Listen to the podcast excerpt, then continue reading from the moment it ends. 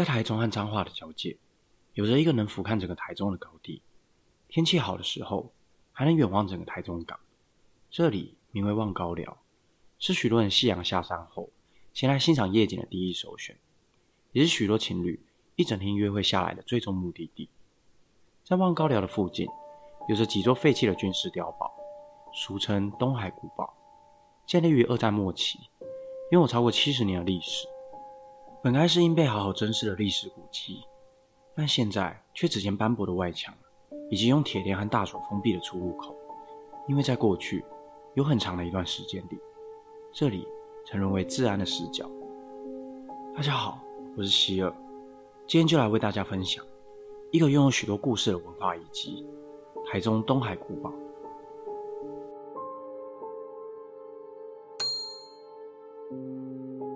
一九四一年十二月七日，日军袭击了美军在夏威夷珍珠港的军事基地，美军正式向日本宣战。太平洋战争一触即发，双方的战斗机和军舰在太平洋海上掀起了一阵腥风血雨。战争持续到了末期，日军已渐入下风，弹药所剩无几的日军开始了日本本岛的防御攻势。而当时被日军占领的台湾，被认为是美军攻打日本的下一个目标。因此，日军在台湾展开全岛要塞化，构筑了许多防御的军事建筑，而东海古堡便是其中之一。最后，美军选择跳岛战术，直接掠过台湾，从菲律宾攻打冲绳。因此，在台湾各处的碉堡基地，并没有真正的投入战场。随着战争结束，一九四九年，国民政府来台，反攻大陆是当时政府主要的军事行动。这些碉堡。又被重新启用，但自始至终都没有真正的投入战事。随着时间过去，九零年代开始，李登辉政府对两岸政策的态度转变，这些军事基地也逐渐的被荒废。而位在大陆山上的东海古堡，地处偏僻，也找无军人驻守，便成为了犯罪者的天堂。过去有许多犯罪者在此进行非法交易，在碉堡内甚至还可以看到针头和粉末。一九九三年，位在台中的白雪大舞厅发生了一起骇人的谋财绑架案。在舞厅工作的舞女和一名常客双双失踪，最后被人发现弃尸于望高寮的山坡下。二零零四年，一名通讯行的老板因长期对婚外情的情妇施暴，最终惨遭对方谋杀，尸首分离，并被遗弃在东海古堡附近的公墓。没想到，不到两个月。又在碉堡附近发现一名全裸男性遗体，疑似因酒店消费纠纷而被殴打致死。可巧合的是，这几起命案的发现地点都仅仅相距不到一百公尺。二零零八年，在东海古堡外又接连发现了两具女尸，皆因感情问题被迫画下生命的句点。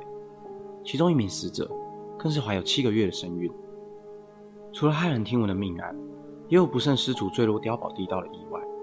渐渐的，让这里蒙上一片令人窒息的恐怖氛围，成为了一个阴森的境地。而越是恐怖的地方，越是能吸引到爱探险的人们。曾去探险过的网友不计其数。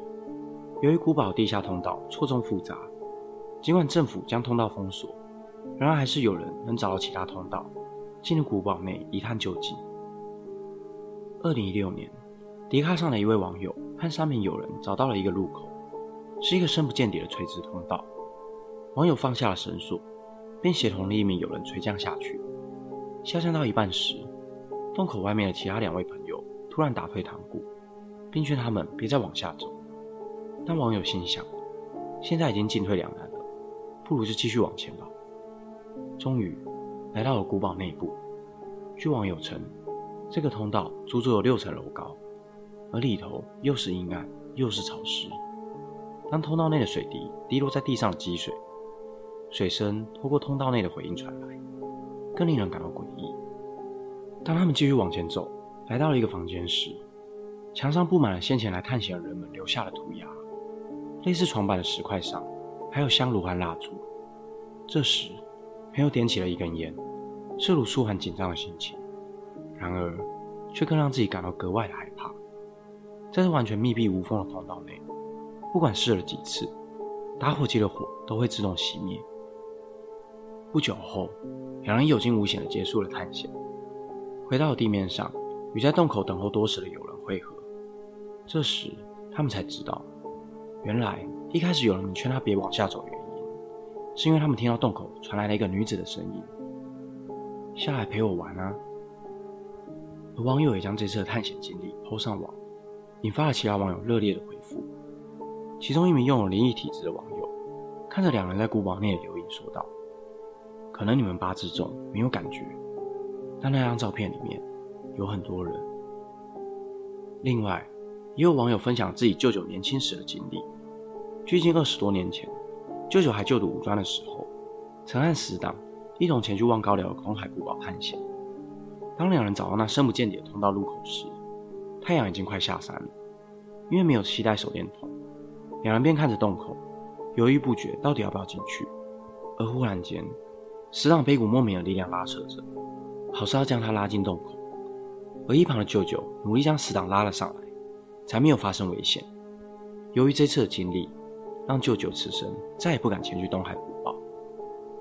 在东海古堡附近，还有着一条名为蓝色公路的景点，一路从大鹿山的山顶通到山脚下，整条公路被蓝色的路灯点缀，搭配着山下城市的夜色，成为了一个著名的景点。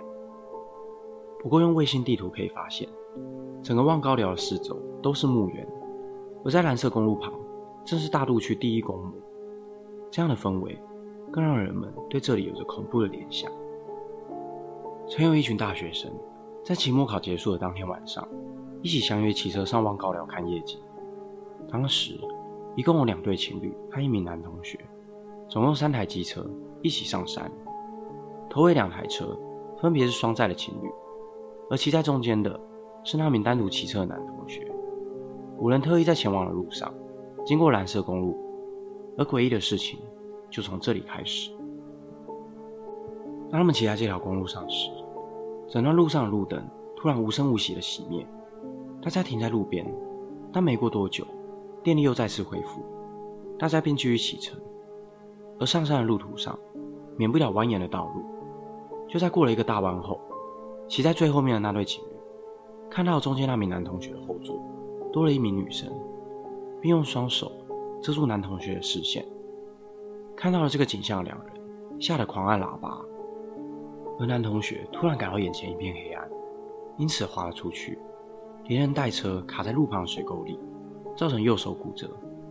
其他朋友马上叫了救护车，并跟着救护车一起骑车下山。这时，路灯又再次熄灭。等到他们过了那个大弯后，路灯才又亮起，他们才意识到，这很有可能是好兄弟们要他们不要上山的警告。如今，望高寮夜景公园经过大半年的整修，不仅有步道，还有安全护栏，在夜晚时还有明亮的灯火照耀，到访的游客也跟着变多，成功摆脱了过去的阴霾。而东海古堡依旧伫立在那。这个见证二战历史的军事建筑，承载了历史的悲痛与教训，实属世界级的文化遗产，却仍因缺乏管理与维护，成为了夜游探险的恐怖废墟。今天的影片就到这边，每周都会持续的更新，欢迎订阅我的频道，并开启小铃铛，就不会错过最新影片上传的通知。我是希尔，我们下次见。